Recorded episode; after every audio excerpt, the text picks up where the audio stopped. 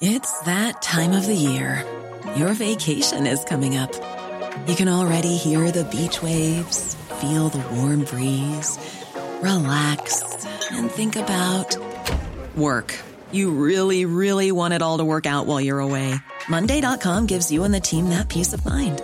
When all work is on one platform and everyone's in sync, things just flow wherever you are. Tap the banner to go to Monday.com.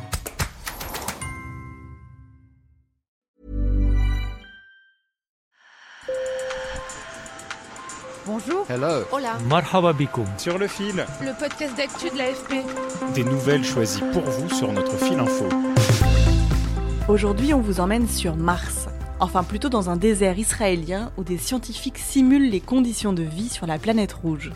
Ce désert, c'est le Maktesh Ramon, le plus grand cratère d'érosion du monde. Il s'étire sur 40 km de long. Les scientifiques du Forum spatial autrichien y ont planté leur base martienne en partenariat avec l'agence spatiale israélienne. Nos journalistes Alexandra Vardy et Harikam Seri y ont fait un tour. Un sujet réalisé par Camille Kaufmann.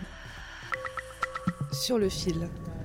Dans un cratère de 500 mètres de profondeur, des astronautes équipés de leur combinaison avancent d'un pas lourd. Le but de leur mission Simuler les conditions de la vie sur Mars, dans le désert de Negev, au sud d'Israël. Gernot Grömer, directeur du Forum spatial autrichien, est le chef de cette expédition.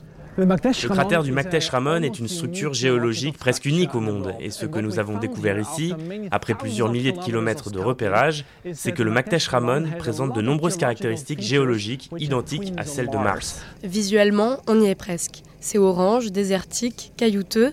En revanche, sur la température, un peu moins. Il fait 30 degrés contre moins 60 sur Mars. Jusqu'à fin octobre, six astronautes analogues, c'est comme ça qu'on appelle les personnes qui reproduisent sur Terre les conditions de longues missions dans l'espace, vont vivre coupés du monde dans cette station martienne. Et ils ne pourront en sortir qu'en scaphandre, comme s'ils étaient sur la planète rouge. Des chercheurs de 25 pays sont réunis ici pour simuler la première mission humaine sur Mars. Nous avons donc un équipage soigneusement sélectionné de six astronautes analogues de différents pays qui imitent les premiers pas de notre société sur la planète rouge. Je crois fermement que le tout premier humain qui marchera sur Mars est déjà né et nous sommes les constructeurs de vaisseaux qui permettront ce voyage. Et pour préparer au mieux ce voyage, il faut tout tester, comme si on y était. Pendant leur mois à recréer Mars sur Terre, les astronautes analogues vont donc tester un prototype de drone fonctionnant sans GPS et des véhicules autonomes propulsés par le vent et l'énergie solaire pour cartographier le territoire. Nous testons le matériel à l'extrême et nous verrons des choses se casser, mais c'est exactement le but de notre présence ici. Car à chaque erreur que nous faisons, chaque risque que nous prenons, chaque échec matériel est un apprentissage. Et commettre une erreur ici nous permet de nous améliorer et d'éviter de la refaire une fois sur Mars. À l'occasion de l'inauguration de la station, Alon Tenzer, astronaute analogue israélien, a revêtu ses plus beaux atours. Sa combinaison argentée qui pèse environ 50 kg et prend 2 à 3 heures à enfiler. Nos défis sont d'ordre physique.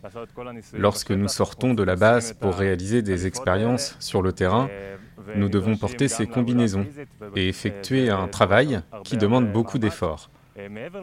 En plus, notre emploi du temps est rempli d'expériences. Nous devons respecter un calendrier très serré. Et bien sûr, nous devons aussi apprendre à vivre sans nos proches et sans nos familles. L'agence spatiale américaine, la NASA, envisage une première mission habitée sur Mars dans les années 2030. Un voyage à plus de 78 millions de kilomètres. Sur le fil, c'est fini pour aujourd'hui.